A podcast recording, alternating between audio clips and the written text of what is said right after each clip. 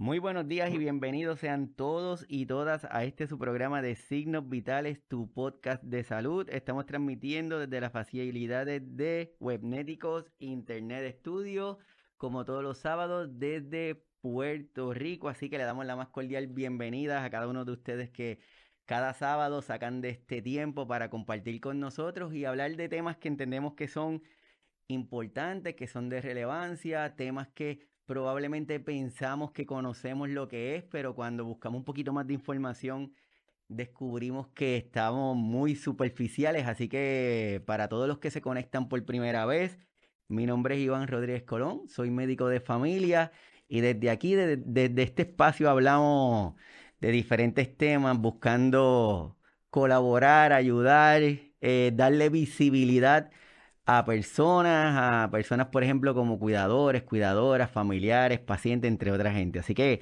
el tema que vamos a estar discutiendo hoy se llama Desafiando los estereotipos del autismo, una mirada más allá de las etiquetas. Así que si quieres estar con nosotros y conocer más, no se vaya que en breve regresamos.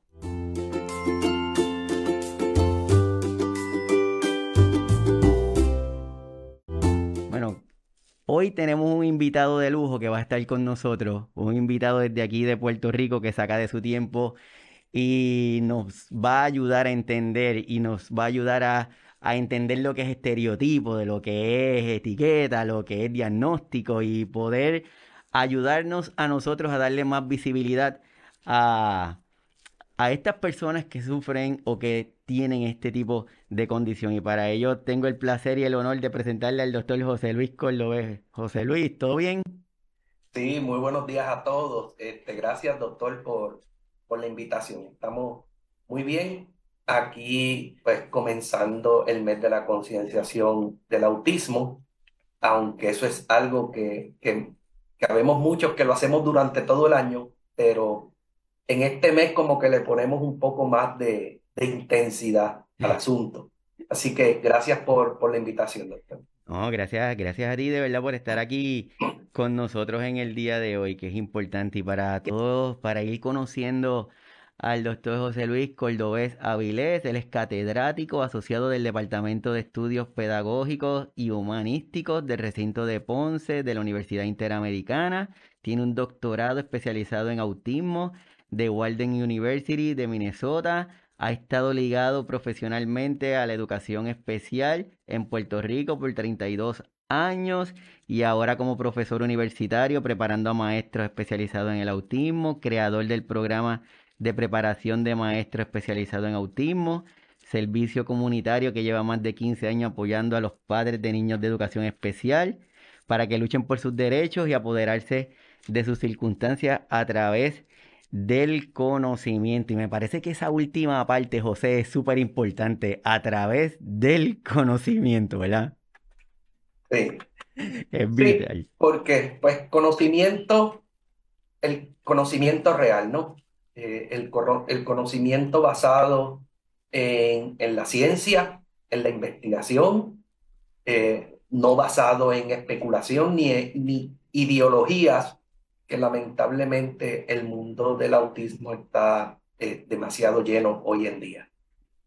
Así es, y hoy retomamos nuestro, el título de este episodio que es Desafiando los estereotipos del autismo, una mirada más allá de las etiquetas.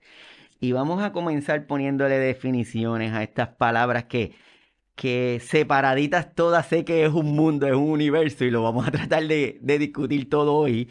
Y vamos a comenzar. ¿Qué es un estereotipo, doctor? ¿Qué, ¿Cómo lo pudiéramos definir? Sí, sintetizándolo, es un modelo, un modelo que hemos creado sobre algo. En este caso, en el autismo, eh, es la tendencia a que por conocer un caso basado en ese caso, creamos un modelo de lo que es el autismo y nos creemos que todos son así. Mm, mm. Y estamos compartiendo una definición que la vamos a leer para todas las personas que después están escuchando el episodio por los podcasts. Y dice que estereotipo es una imagen o idea generalizada y simplificada que se tiene sobre un grupo de personas o una condición sin tener en cuenta las diferencias individuales, que es exactamente lo que nos acaba de decir el doctor. En el caso de la condición del autismo, algunos estereotipos comunes son que todas las personas autistas tienen dificultades para comunicarse.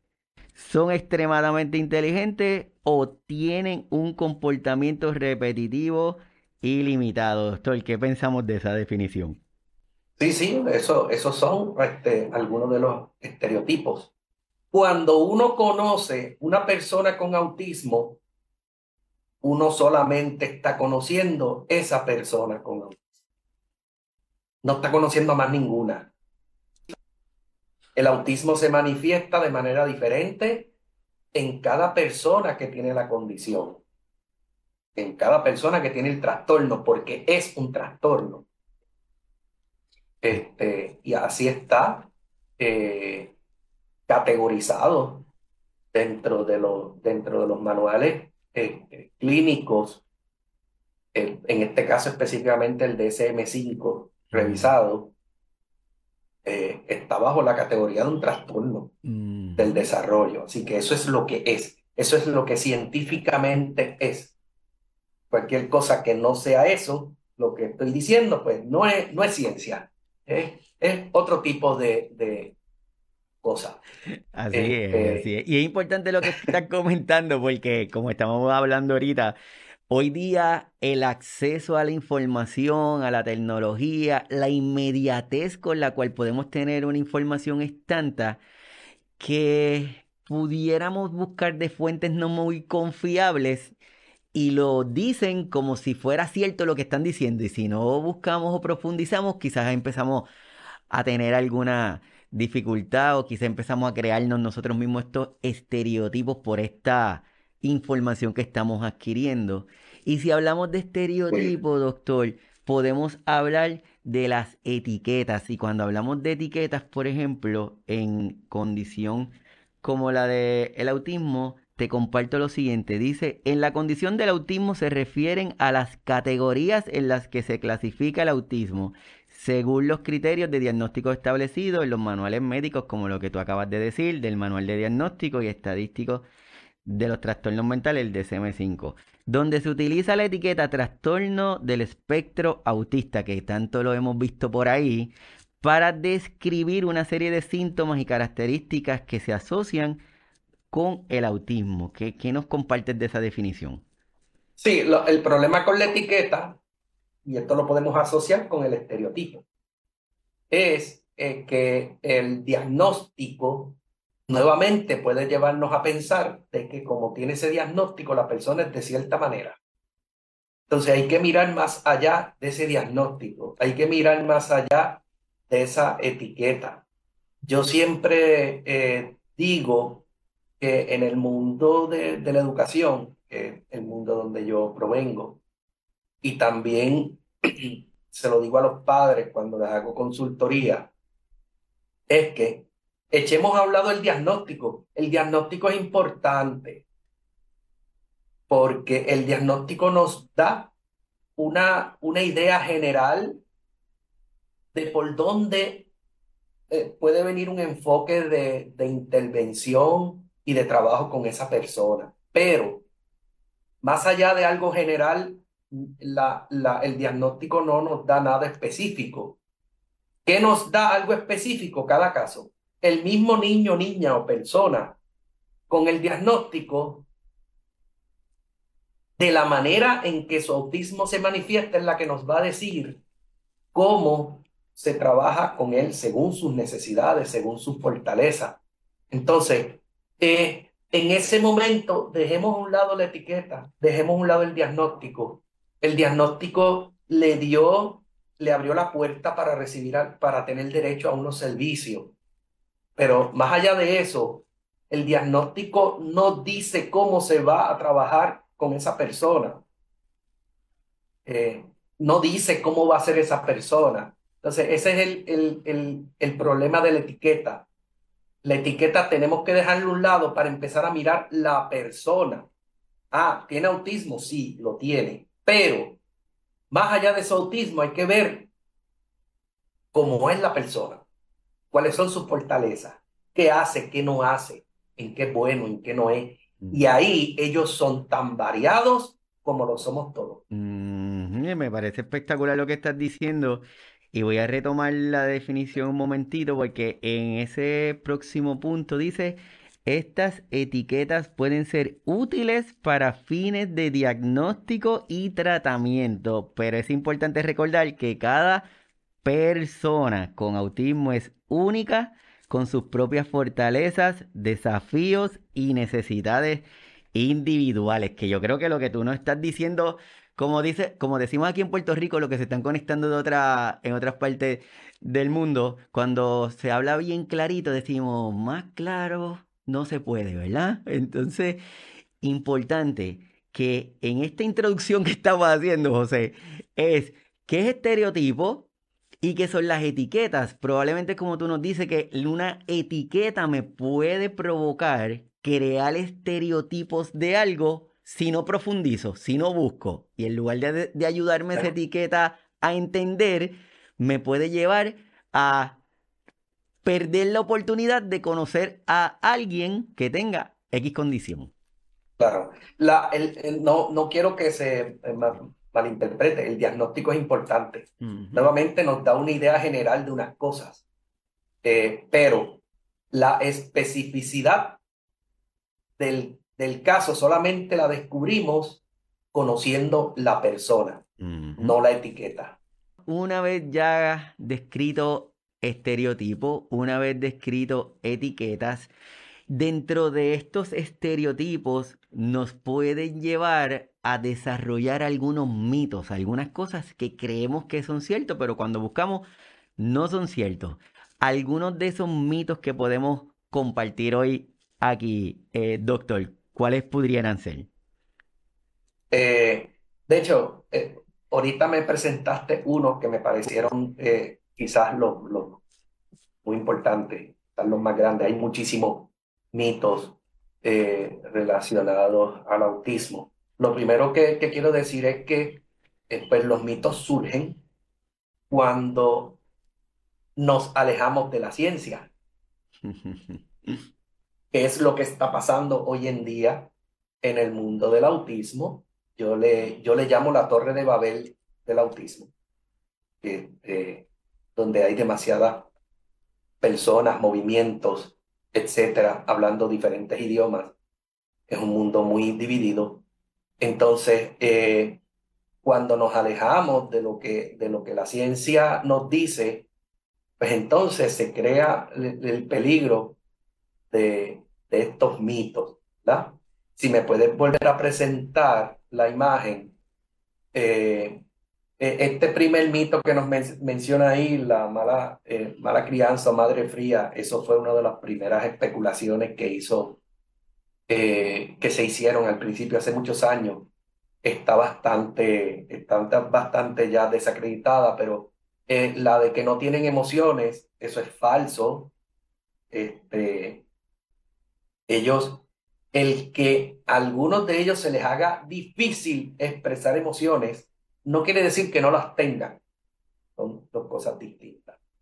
Eh, el que son genios, el, esto, esto y este sí que es un mito que está muy a la moda. Eh, el, el, pensar que si tiene autismo es un genio. Eh, he escuchado decir, son tan inteligentes que nadie los entiende.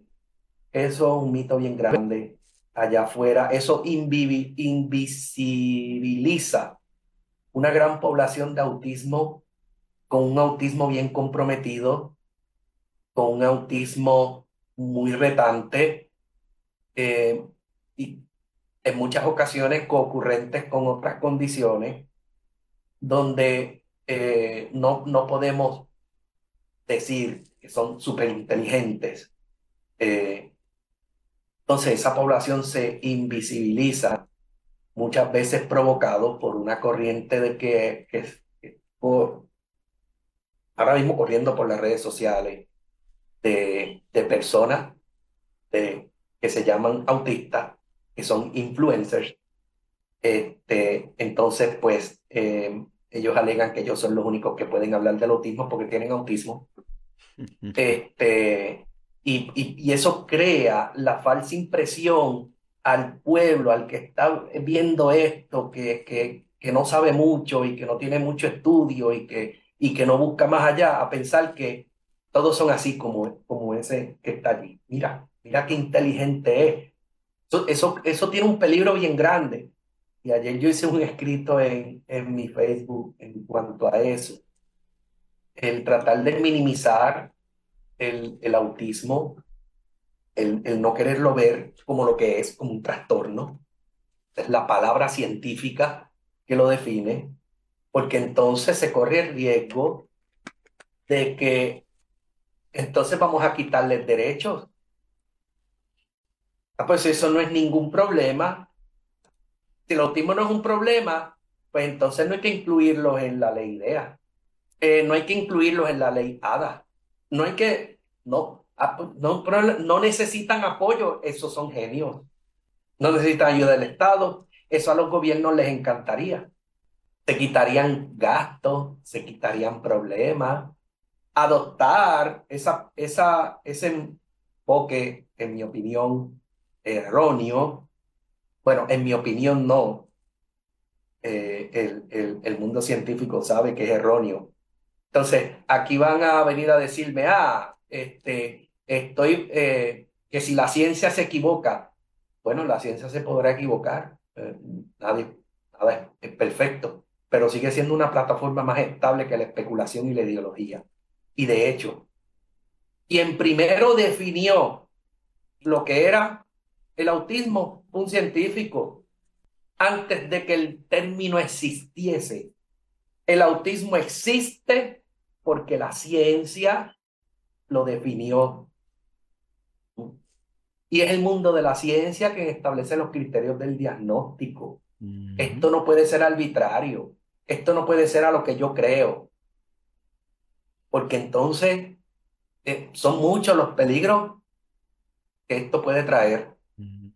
Dentro de el mito nos puede llevar a crearnos nosotros mismos una expectativa que no sea la correcta y lleguemos a, a ser injustos, ¿verdad? Con la persona que, que estamos viendo y que está, que está con la condición. Sí, por ejemplo, que se puede curar. Mm. Es un trastorno del desarrollo, no es una enfermedad. Eso es un cerebro que no se, que no se desarrolló como típicamente se desarrolla el cerebro de la mayoría de las personas. Eso es lo que es. Hoy en día, eso es lo que es. A mí personas que me dicen, ah, que la ciencia le falta mucho por descubrir. Pues el día que lo descubran, cambiamos. Pero mientras tanto, tenemos que seguir con lo que tenemos. Porque si no, entramos en el mundo de la especulación y la ideología. Y eso es un mundo peligrosísimo, no solamente en el autismo, en cualquier cosa. El autismo no se cura porque no es una enfermedad. El autismo no es un problema intestinal. Por ejemplo, de las muchas cosas que corren por ahí. El autismo, la causa son un, problema intestinal. ¿Eh? Ahí si tratamos los intestinos se cura el autismo. No, yo llevo muchos años en esto eh, y, he tratado con muchas familias eh, con hijos de esta condición. Fui maestro por 14 años de personas de esta condición. Yo todavía no he visto uno, todavía yo no he visto uno que yo haya conocido, que lo haya visto con su autismo y después sin nada, absolutamente sin nada, no lo he visto. He visto cómo mejoran. Eso sí es posible, porque el autismo cambia. El autismo no es estático. Y sus características pueden disminuir con buena atención, con buena intervención, si se da tiempo, por eso es que es importante mantener esto como un derecho y no, y no, eh, eh, no disminuirlo como un, un, simple rasgo de personalidad, como por ahí hay unas corrientes que quieren hacerlo ver. Así como te estás comentando, por eso, por eso es que qué bueno que te tenemos aquí hoy con nosotros, que nos va a ayudar a entender y a quitar estos mitos y estas ideas que, que nos pueden limitar y que en lugar de permitirnos a nosotros ser más inclusivos, probablemente no lo hagamos porque tenemos estas ideas erróneas. Así que yo estoy seguro que hoy, a todos los que están conectados y toda la gente que va a estar escuchando después el, episodio, los vamos a estar ayudando a, a, entenderlo. Hablamos de estereotipos, hablamos de etiquetas, hablamos de estos mitos que como les comento hay un montón de mitos, pero estamos tratando de poner los más frecuentes y podemos comenzar a hacer esta transición, José, entonces a lo que es el autismo, a, lo, a, a dónde es que debemos mirar, hacia dónde es que debemos buscar esta información que nos ayude a entenderlo e interpretarlo. Y voy a compartir con ustedes algunos datos bien rapiditos de la condición que dice, según la Organización Mundial de la Salud, se estima que uno de cada 160 niños en todo el mundo tiene autismo. El autismo es cuatro veces más común en los niños que en las niñas. La edad promedio del diagnóstico del autismo es de cuatro años. Los hermanos de niños con autismo tienen 20 veces más posibilidades de desarrollar autismo que la población general. Y algunos estudios sugieren que la prevalencia del autismo ha aumentado en los últimos años debido a un mejor diagnóstico y a una mayor conciencia pública. Y de ese último punto, José, me parece que de ahí también surge otro mito, que dicen, no, ahora todo el mundo tiene autismo y esto es una epidemia. Y no, es que tenemos mejores técnicas o quizás nuestro conocimiento ha ido en aumento, ¿verdad? Sí, ahí yo, eh, por eso es algo que también me preguntan mucho. Y, ahí yo voy a tratar de hacer un, balance. Eh, sí, definitivamente, de los últimos 10 años para acá, eh, eh, el mundo científico cuenta con muchos mejores instrumentos diagnósticos de lo, de lo que había antes. Eso es cierto. Sin embargo, ese solo dato, ese único dato, no explica esta tendencia alcista tan pronunciada y constante. No, no le explica solo. Entonces, aquí hay la incidencia de dos cosas, mejores instrumentos, pero también están naciendo más. Yo, yo creo que son ambas cosas, porque eh, si fuese una explicación de solamente por los instrumentos, en algún momento esto se hubiese estabilizado, pero no se estabiliza, sigue en aumento. Eh, eh, yo creo que hay de ambos factores el, el, aumento en la, en la prevalencia. ¿Por qué? Ah, esa es la, la, gran pregunta. Mire, y, la contestación inequívoca en estos momentos es que no se sabe. No se sabe. Eso, eso la ciencia está trabajando en eso. Eh, ya la ciencia tiene bastante, bastante descifrado el hecho de que existe un componente genético en el autismo.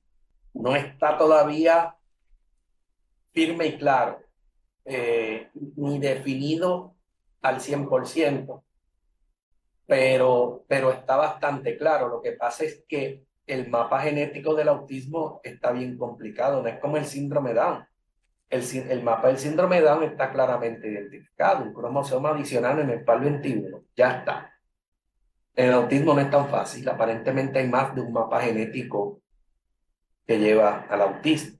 Eh, está, está siendo bien difícil para la ciencia descifrar el mapa genético completo o los diferentes mapas genéticos completos. Por eso es que el autismo es tan variable que existen factores ambientales que pueden disparar de alguna manera eh, el autismo, ¿verdad? Ser el trigger, ser un... Es posible, pero eso tampoco está definido, tampoco está claro. Entonces, la, la, lo que viene sucediendo es que como la ciencia todavía no ha podido dar a ciencia cierta con esos datos, eso abre a la posibilidad de que vengan los especuladores con intereses comerciales, porque se ha generado un comercio grandísimo alrededor del autismo, a hacer, hacer de la suya. Porque como no se sabe, ah, los científicos no saben, pero yo sí sé. Es esto. Y por ahí hay de todo tipo de especulación mercantil que uno se puede imaginar. Y, y siempre esas personas que tienen ese dato tienen algo para vender. Siempre tienen algo para vender. Así es, así es. Por eso es que es importante, como estamos comentando, todos los que se están conectando ahora al, al programa, estamos hablando con el doctor José Luis Cordobés eh, sobre el tema de autismo, estereotipos y las etiquetas que lleva este, este diagnóstico para podernos ayudar y dar mayor visibilidad a esta condición por eso lo tenemos hoy aquí. Hablamos de estereotipos, las etiquetas, algunos mitos, algunas estadísticas. Y entonces, doctor, entonces yo me pueden estar preguntando entonces, pues entonces, ¿cuál es la definición que pudiéramos adoptar o cuál es una definición que nos pudiera ayudar a entender la condición? Y voy a compartir aquí para que me ayudes a ver si la podemos ir entendiendo, que dice que autismo es un trastorno del desarrollo neurológico que afecta la comunicación, las habilidades sociales y el comportamiento. Las personas con Ya está, esa es la definición simple científica. Esa es, de ahí podemos partir. De todo, lo que, todo lo que salga de ahí, que no se aleje de eso, es científico. es algo confiable. Cuando ya es algo que se aleja de eso que está ahí, pues entonces ya no es confiable. Mm. Nuevamente, que mañana venga un gran descubrimiento que arroje que eso estaba equivocado y el mundo de la ciencia se, se retracte, nos retractamos todos.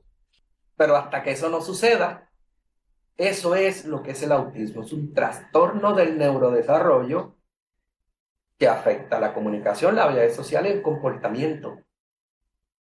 Y que ocurre temprano en la vida. Porque la persona nace con autismo. No es una condición adquirida. Así es, y como dice en ese próximo punto que dice, las personas con autismo pueden tener dificultades para comunicarse y entender las emociones de los demás, lo que puede dificultar la interacción social. También pueden tener intereses obsesivos en ciertos temas y aunque el autismo es una condición permanente, con el tratamiento y el apoyo adecuado, las personas con autismo pueden aprender a desarrollar habilidades y llevar una vida plena y satisfactoria. ¿Qué tenemos ahí, doctor? Sí, el autismo cambia con el tiempo. Eh, no, es, no se queda estático como otras condiciones que tienden a quedarse estáticos. Eh, en cuanto a dificultad de comunicarse, entender emociones, etc. Bueno, aquí, aquí hay algo eh, que a mí me gusta utilizar mucho y lo utilizo en, mis cursos, ya sea en la universidad o en los cursos que doy a través de, de, de mis páginas. Autismo, yéndonos a la parte etimológica de la palabra. Autismo significa en sí mismo. Eso es lo que significa autismo. Eso fue lo que Kanner dio cuando usó el término. En sí mismo. ¿Qué significa esto? Que son personas que tienden a estar ensimismados. Eso es lo que él vio. No, eso no significa, no es que vivan en otro, en su propio mundo. Eso, eso es un disparate porque ellos no, ellos no se van a vivir a un mundo imaginario tipo Narnia no, eh, eh, no, no. Eh, pero sí es la tendencia al aislamiento. ¿Qué sucede? Ese ensimismamiento les pone obstáculos para poder estar atentos, para poder estar conectados con lo que sucede alrededor de ellos. Esa, ese obstáculo no les permite aprender la inmensa mayoría de las cosas que los seres humanos aprendemos en la vida, que no es ni en la escuela ni en la universidad, que es de observar, imitar y entender según lo que ocurre a nuestro alrededor. Nosotros estamos pendientes, miramos, observamos, vemos cómo, cómo se manifiestan las emociones observando a otros, aprendemos lenguaje y comunicación aprendiendo de otros y, aprendemos muchísimas cosas, muchas reglas sociales que no están escritas en ningún lado, las aprendimos. Lo, que tenemos desarrollo neurológico típico, lo aprendimos de nuestro entorno de manera natural, de manera espontánea. Ellos no lo aprenden así. Entonces, ellos necesitan que muchas de estas cosas se les enseñe de manera explícita, lo que nosotros aprendimos de manera implícita. Y como estás comentando, entonces si tenemos esta, esta definición, tenemos personas que pueden estar ahora preguntándose, bueno, si la condición del autismo se nace y vamos viendo qué yo debo observar, qué yo debo estar o qué se debe estar presentando para yo comenzar a sospecharlo, porque lo que tenemos, lo que queremos es, son diagnósticos tempranos. Mientras más rápido, mientras más temprano, mejor, más rápido podemos comenzar a tomar acción. Pues, ¿cuáles son estos síntomas que, o estos signos que yo puedo ver en, en estos pacientes? Nuevamente, nuevamente pueden ser muchos los, las señales eh, y no en todos los casos van a ser los mismos. Eh, pero aquí hay algunos de ellos, quizás de los más comunes. Pero, por ejemplo, muchos padres reportan asuntos como mi hijo no llora, mm. nunca llora, o mi hijo no para de llorar. extremos. Eh, mi hijo no, él no imita sonido alguno no balbucea, nada. Nuevamente, estos son señales para levantar bandera, que no necesariamente quiere decir que tienen autismo. El autismo solo se alcanza a través de un proceso de, evaluación clínica. Esto, esto tendría que estar bajo el escrutinio de un, de un especialista clínico que lleve a cabo el diagnóstico. ¿Eh? Eh, eh, que el, el autismo tampoco puede ser autodiagnosticado. Eso es un disparate. Es importante lo que estás comentando, que esto que estamos presentando, como dice, son signos que nos lleven a nosotros a buscar más información o tal vez a buscar alguna ayuda, alguna evaluación del profesional, que es quien nos va a dar ese diagnóstico final, ese diagnóstico definitivo. Pero lo que queremos compartir es algunos de estos signos que se pueden presentar. Es como cuando me dicen, no, si es que yo tengo el azúcar alta, ya me convertí en diabético. Pues no, es que tiene el azúcar alta. Hay que hacer algunas pruebas adicionales para llegar al diagnóstico. Aquí es, aquí es igual con estos signos. Exacto. Una vez que tenemos estos signos que compartimos para los que van a estar escuchando el podcast, por ejemplo, la baja destreza motriz, no señala con el dedo para compartir intereses, problemas de alimentación, no balbucea, no hace gestos, resistencia a los cambios, intereses restringidos, poca motivación en el juego, reacción inusual al sonido, no responde al nombre, entre otros. Eh, lo que queremos es eh, que conozcan una vez que yo puedo ver o puedo, puedo identificar alguno de estos comportamientos, el próximo paso sería es acudir para una evaluación, ¿verdad? Evaluación. Evaluación. Evaluación. Y esa evaluación nos va a llevar a un diagnóstico que posiblemente, ¿cómo, cómo se puede desarrollar ese diagnóstico, doctor? Bueno, yo no soy clínico, ¿verdad? Como bien este, eh, eh, dejamos establecido al, al principio pero, pero me codeo con, con muchos de ellos. Eh, y, y, más o menos no hay que ser clínico para, para entender el, el proceso.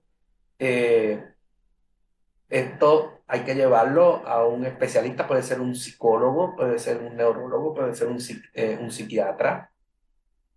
eh, ellos tienen los instrumentos formales que se utilizan para, para el diagnóstico.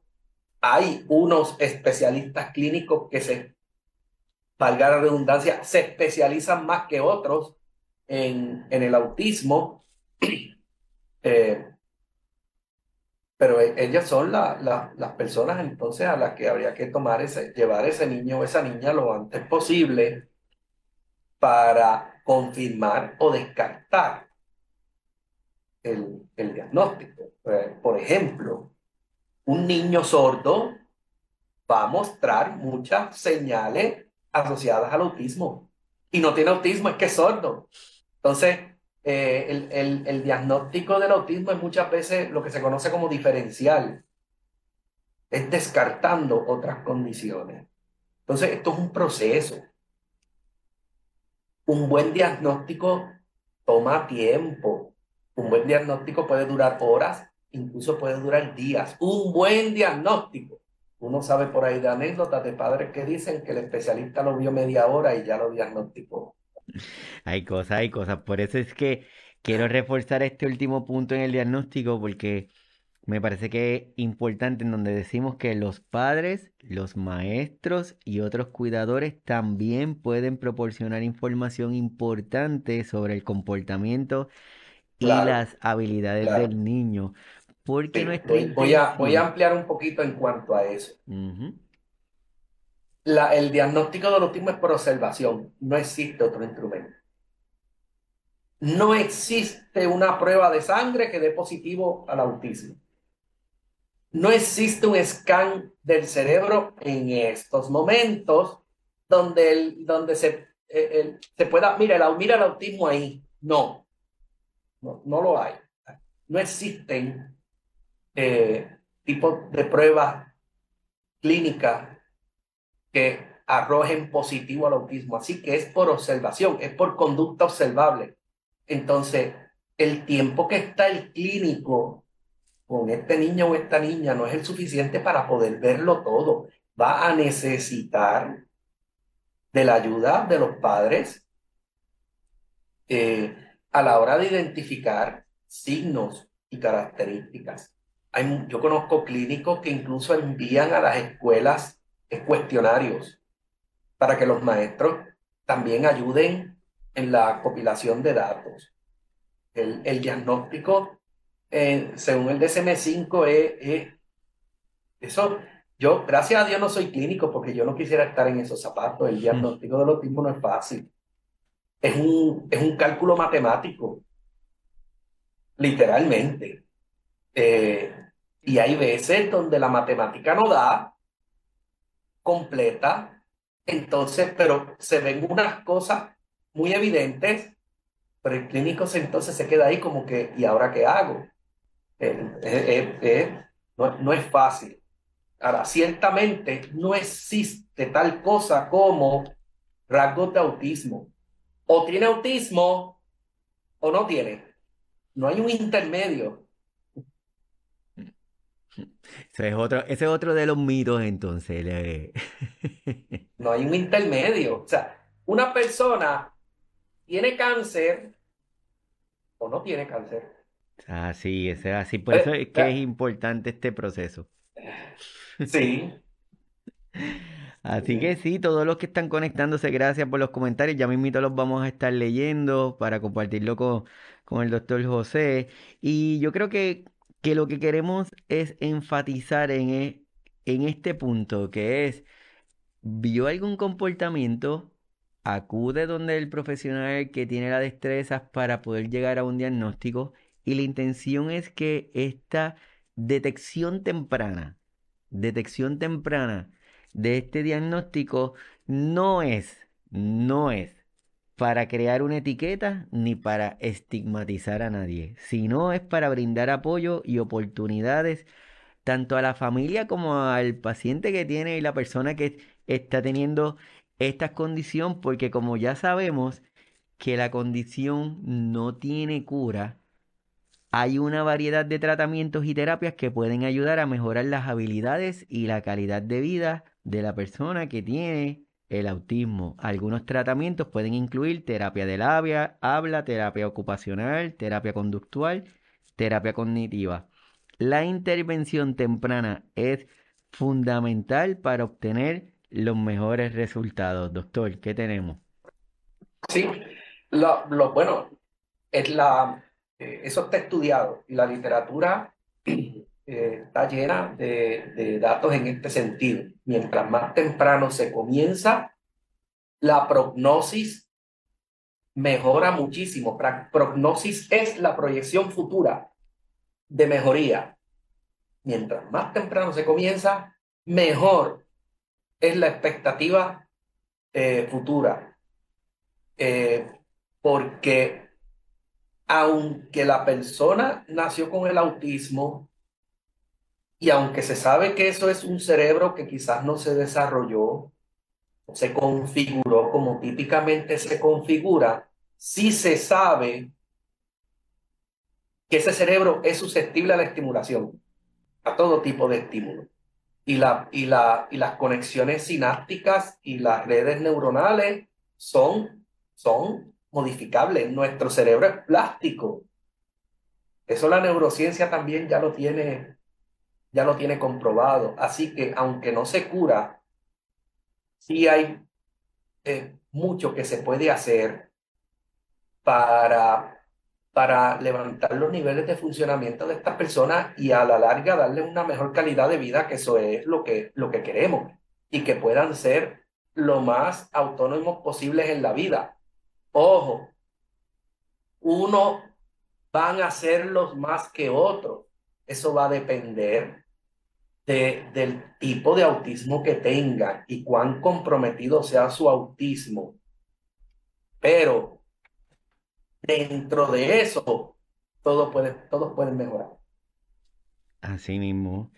Así que el manejo va a variar, el manejo es personalizado y las expectativas van a estar basándose en cada persona de forma individual, no se va a generalizar. Y dentro de ese manejo existe la creación de un ambiente seguro y estructurado, uso de sistemas de comunicación alternativos, la enseñanza de habilidades sociales y de la vida diaria, y el apoyo y la comprensión de la familia, amigos y la comunidad también son sumamente importantes en el manejo del autismo y cada una de esas formas luego las vamos a estar discutiendo en un próximo episodio con el doctor, porque cada una de esas formas es un episodio aparte. Ya yo, iba, ya iba a empezar por una a una y esa, pero ese es, ese es un programa completo, porque ese punto, esos puntos ahí que estaban ahí sí que son grandes e importantes.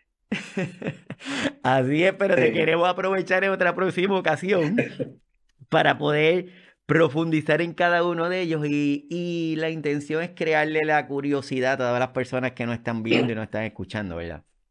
Sí, y la, la importancia de la concienciación y de la educación para que eh, más allá de lo que, de lo que son padres, familia, maestros, que son los que trabajan directamente con esta población, hay una sociedad allá afuera que necesita entender esta condición y que está lleno de mitos y estereotipos. Mm. Eh, porque eh, esa sociedad allá afuera, en la medida en que entienda la condición, también la va a aceptar y también la va a incluir. Pero es una doble vía. No es solamente que la sociedad incluya, entienda y acepta, es que también tenemos que tomar la persona y mejorarle o trabajarle sus características y que haya un encuentro en algún punto intermedio entre ambos. La sociedad debe entender y debe aceptar, pero a la persona con autismo también hay que trabajarle para mejorarle sus características y su calidad de vida para que en la medida de lo posible se encuentren ambos aspectos en un punto intermedio. Porque es que también hay unos movimientos diciendo de que el mundo tiene que aceptar a la persona autismo como es. Miren, eso suena muy ideal, Pero padres y madres que me están escuchando, nosotros vivimos en el mundo que tenemos. Este es el que hay. No hay otro. Y es como es. Y no lo vamos a cambiar de la noche a la mañana. Y es el mismo mundo en que su hijo se va a enfrentar, que es que usted y yo y todos nos hemos enfrentado. Es el que hay, no hay otro. Y para eso, para ese mundo nos preparamos nosotros, porque para eso fuimos a la escuela, para eso fuimos a la universidad, para eso nuestros padres nos regañaban, nos castigaban, nos premiaban y nos hicieron todo lo que nos hicieron para prepararnos para ese mundo. Con ellos hay que hacer lo mismo, también hay que prepararlo. ¿Cuál es la diferencia? Así es, así que estamos aquí compartiendo con cada uno de ustedes en el episodio de hoy. Estamos hablando de desafiando los estereotipos del autismo, una mirada más allá de las etiquetas con el doctor José Luis Cordobés, que está con nosotros hoy en este episodio. Los que se conectan por primera vez, súper agradecidos que estén aquí con nosotros. Tenemos mucha gente conectada y muchísimas gracias. Tengo una preguntita aquí para el doctor. Déjame buscar. Ok, Maui pregunta que si hay alguna diferencia entre un Asperger y un autista, que si hay alguna diferencia o si son los mismos, doctor. Eh, bueno, básicamente los clínicos en el 2013 decidieron que el Asperger ya no existía como diagnóstico.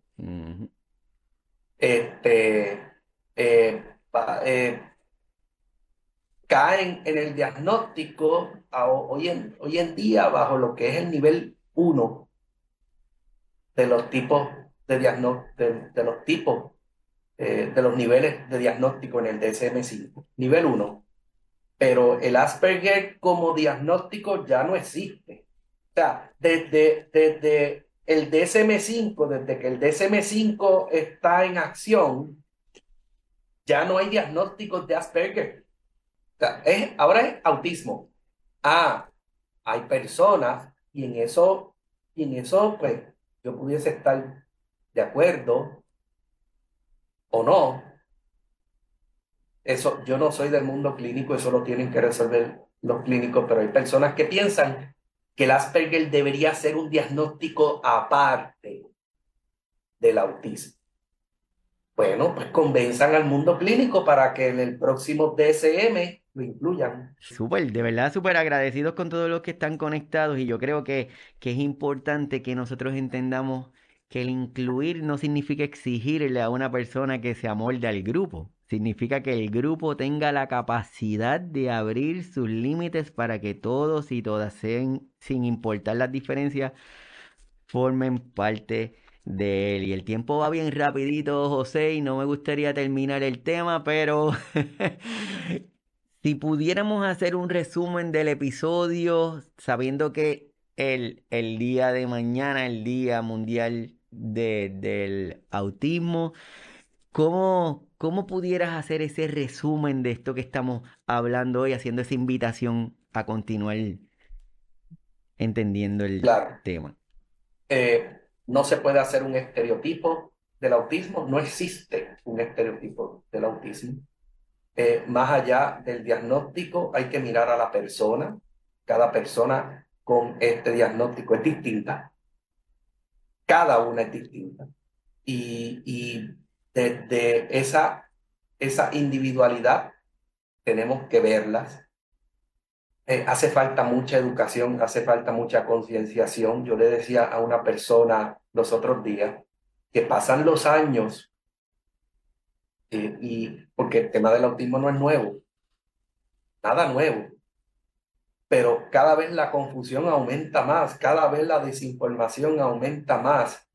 Y eso se debe en la medida en que nos vamos y, y, empiezan intereses creados a querer ver, hacer ver el autismo de diferentes maneras que no es lo que científicamente está comprobado en este momento.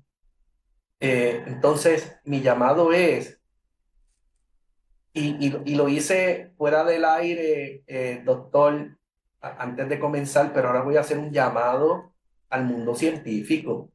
Ya es hora de que salgan de sus silencios y que, y que, y que dejen la comodidad de las alturas de la vida, de su vida eh, clínica, eh, académica, científica, eh, allá en las alturas. Ustedes están haciendo muchísimas cosas, están descubriendo muchísimas cosas, saben muchísimas cosas que al pueblo no les llega. Publican en revistas profesionales que solamente lo que tenemos acceso a bases de datos podemos, podemos llegar. Y ahí se queda. De vez en cuando alguno que otro hace alguna aparición en algún podcast o en alguna entrevista y ya. Pero miren, eh, mis, amigos clínicos, que tengo muchos, y, y científicos, allá afuera hay un ejército de gente con páginas de Facebook, de Instagram, en las redes sociales, inundándolas de manera estridente, con muchísima desinformación, con muchísima eh, ideología, y que están haciendo mucho daño, y que están creando mucha confusión, y no hay quien los contrarreste. Están a la libre. Hay que hacer algo al respecto. Gracias, doctor, por la invitación. No, no, no, gracias a ti, de verdad que estamos súper agradecidos con que hayas sacado de tu tiempo para compartir con nosotros. Esperamos que sigas estando con nosotros para ayudarnos a seguir desarrollando estos temas porque son de sumamente interés. Comparto, como estamos ya en la celebración de, del Día del Autismo, voy a compartir algunas de las páginas que tenemos Disponible Autismo, Alianza de Autismo de Puerto Rico, Centro de Capacitación de Autismo.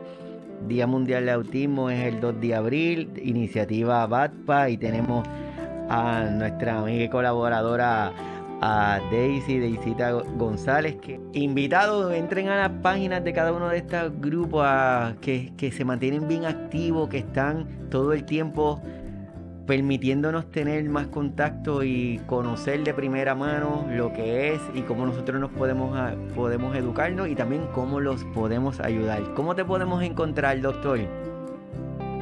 Pues sí, mi, página eh, ahí. Este, me pueden conseguir, me pueden escribir, está toda mi información. Eh, así que estamos, estamos a la orden. De igual forma, gracias a todos los que están conectados, todos los que se conecten en la página de signos vitales, ahí le dejé un QR code por si acaso lo quieren escanear y lo lleva al canal de YouTube en donde subimos contenido también. El contenido de YouTube es el contenido de la página de Facebook, pero un poco modificado, ah, le añadimos más información o a veces lo hacemos un poquito más cortito, pero es para poder ser más interactivo y en, la, en el canal de Facebook también subimos información exclusivamente para el canal, así que los invitamos a que pasen por allí para que lo disfruten también. El próximo sábado, doctor, como también estamos autismo, ya nuestra próxima actividad, porque el 11 de abril también es el Día Mundial del Parkinson y nosotros desde aquí hacemos y nos gusta estar hablando de estos temas, ¿verdad? Y desde discutir y hablar y visibilizar estos asuntos nos quitan los miedos, nos quitan los mitos, nos quitan los estereotipos y nos permite a nosotros tener, ser más amplios, poder tener, poder tener la bendición y la dicha de disfrutar de las amistades de personas como Laura, como Doña Adriana, como Cintia, como Florencia, entre otros. Así que los invito para el próximo sábado, estén con nosotros hablando de Parkinson, estén pendientes por las redes que vamos a estar dando más información. Así que, doctor, súper agradecido de verdad que hayas estado con nosotros. Lindo Gracias día. Y nos estamos viendo pronto por acá por Signos Vitales, tu podcast de salud. Así que hasta pronto. Nos vemos. Bye bye. Bye.